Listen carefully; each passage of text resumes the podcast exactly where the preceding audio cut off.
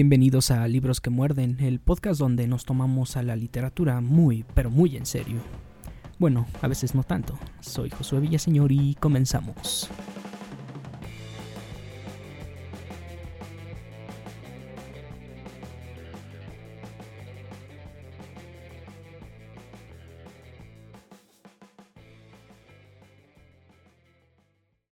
Mi apellido, ofendido. Mi nombre, humillado. Mi estado civil, la rebeldía. Mi edad, la edad de piedra. La vida de Franz Fanon fue la de un revolucionario combatiente, miembro de las Fuerzas de Liberación Francesas, un movimiento que combatió a la Alemania nazi durante el periodo de ocupación, se hizo merecedor de la Cruz de Guerra, reconocimiento otorgado por sus acciones de heroísmo en combate.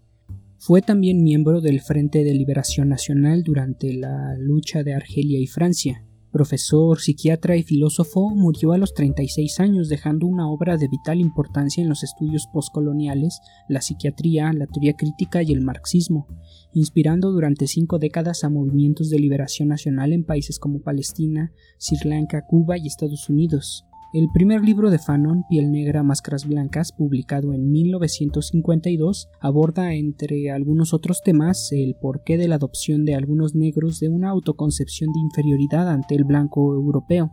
A Fanon le interesa particularmente cómo el lenguaje del colonizador, al ser adoptado por el colonizado, influye en este proceso de subyugación y continúa la investigación de este y otros fenómenos en Los Condenados de la Tierra, publicado en el año de la muerte del autor, 1961, abriendo paso a una década de gran turbulencia social a nivel mundial y que es recordada por el surgimiento de movilizaciones estudiantiles de gran impacto en países como México, Túnez, Líbano y Egipto. Se vivió el Mayo francés de 1968, considerada la mayor revuelta estudiantil y la mayor huelga general de la historia de Francia mientras que en Estados Unidos se desarrolló la lucha de Malcolm X y Martin Luther King por los derechos civiles de los afroamericanos, y que terminaría con el asesinato de ambos, el primero en 1965 y el segundo en 1968.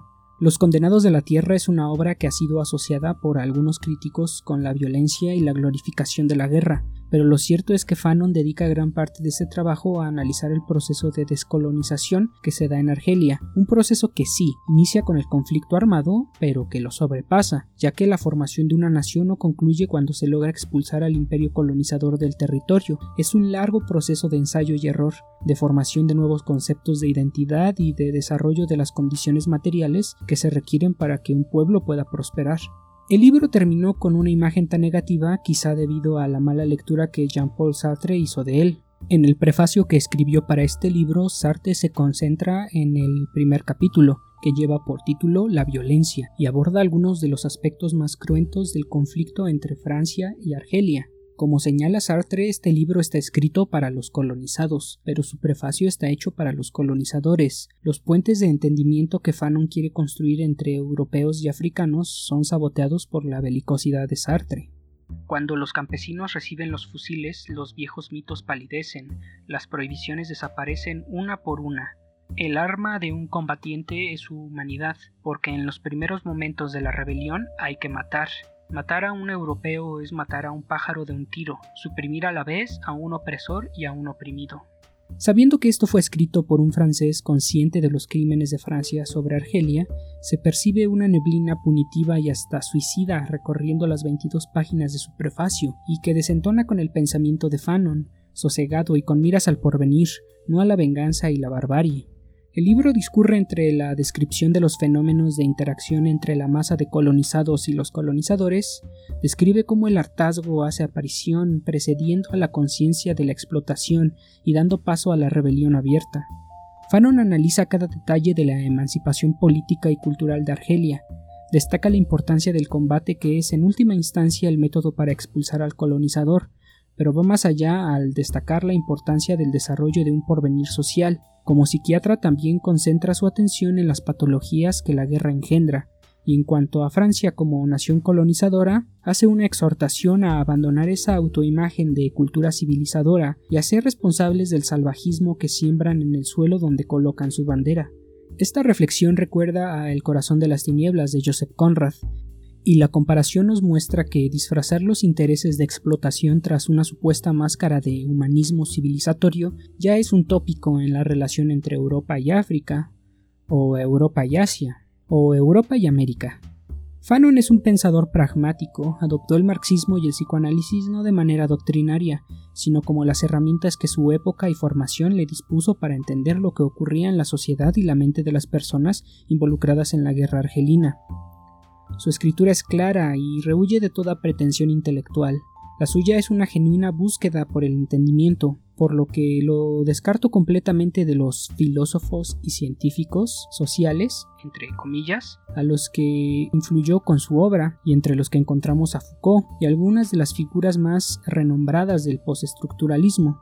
Creo que el mismo Fanon hubiera despreciado como las ideas confusas y en muchas ocasiones sin sentido de la fobosofía, como se refiere Mario Bunge a esas corrientes filosóficas que más que ser útiles para el entendimiento de la realidad son obstáculos, viciaron el desarrollo del pensamiento de la izquierda durante la década de los 60.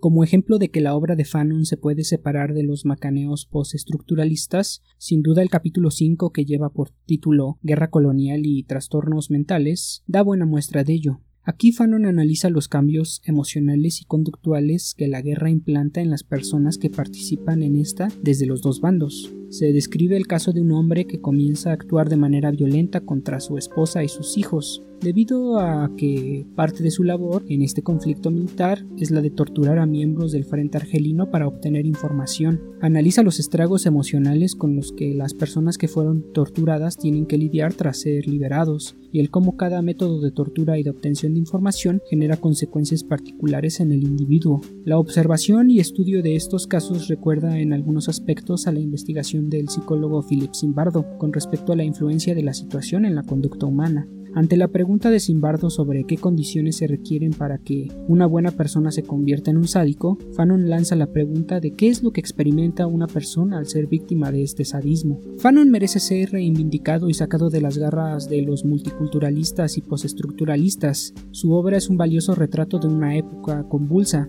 y sus aproximaciones al conflicto colonial, aunque parciales en algunos casos y equivocadas en otros, son intentos legítimos por apresar con la razón tal fenómeno. Si ya leíste el libro, te invito a contarme qué te pareció, y si tienes alguna recomendación literaria, déjala en la caja de los comentarios. Si te gustó el contenido y quieres escuchar más, dale clic a la campanita y deja un pulgar arriba. Puedes escuchar el podcast en iBox, te dejo el link en la descripción del video. Soy Josué Villaseñor y me despido no sin antes recordarte que si el libro que estamos leyendo no nos obliga a despertarnos como un puñetazo en la cara, ¿para qué molestarnos en leerlo? Adiós.